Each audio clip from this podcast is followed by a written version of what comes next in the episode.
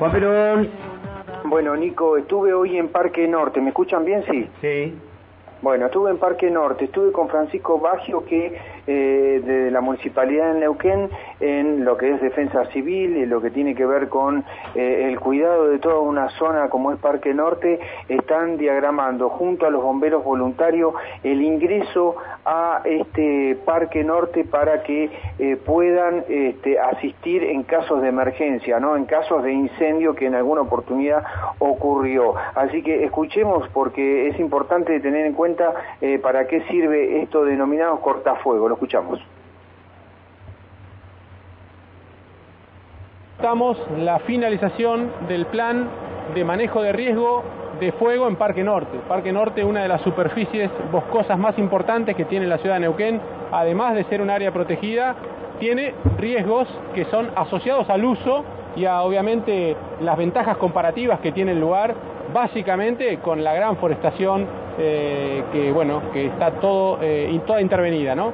Esto, eh, trabajar en el riesgo es una obligación de las áreas municipales que intervenimos, tanto Defensa Civil Municipal como el área de Movilidad y Servicios al Ciudadano, en este caso dentro de lo que es Espacios Verdes, y por supuesto el acompañamiento de la Policía Provincial, de la Dirección Provincial de Bomberos a cargo del comisario Freire y de todas las áreas que hicimos y trabajamos en este plan.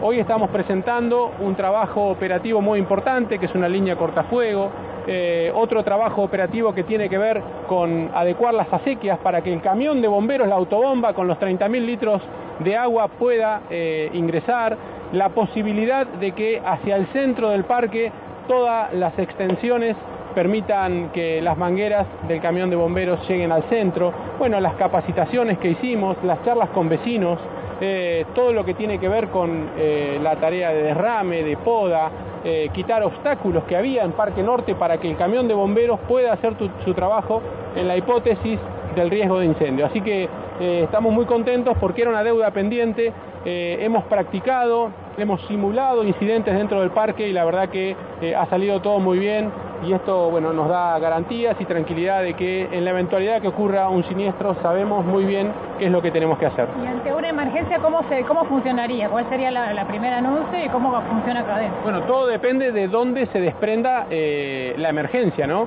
Eh, si el rol de llamados se activa a través de Policía Provincial, de bomberos, de Defensa Civil, de un vecino, todo confluye a bomberos de policía y a defensa civil. Y a partir de allí se desprende el mecanismo y el protocolo de acción todos y cada uno de los que integramos estas áreas que complementamos el trabajo sabemos qué es lo que tenemos que hacer, a quién tenemos que convocar, cómo actuar y la verdad que eso, eh, luego de estar diseñado, planificado y practicado, nos genera mucha tranquilidad, es una obligación del...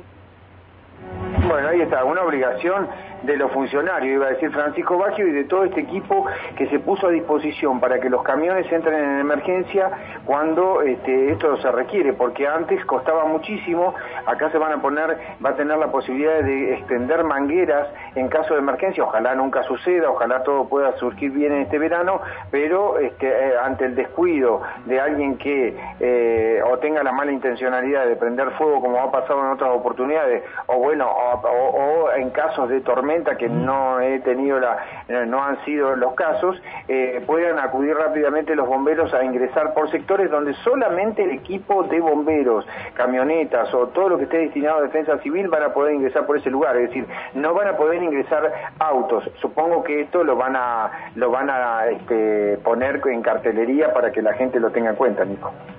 Bien, muy bien. Eh, digamos que se está armando un sistema de defensa nuevo para lo, todo lo que es, vos viste lo que bueno vos no lo viste pero hay dos eh, ahora Parque Norte se amplió y detrás de Albardón donde antes se hacía senderismo han asfaltado. Quedó un circuito muy lindo muy lindo bien protegido ahí también entre los árboles.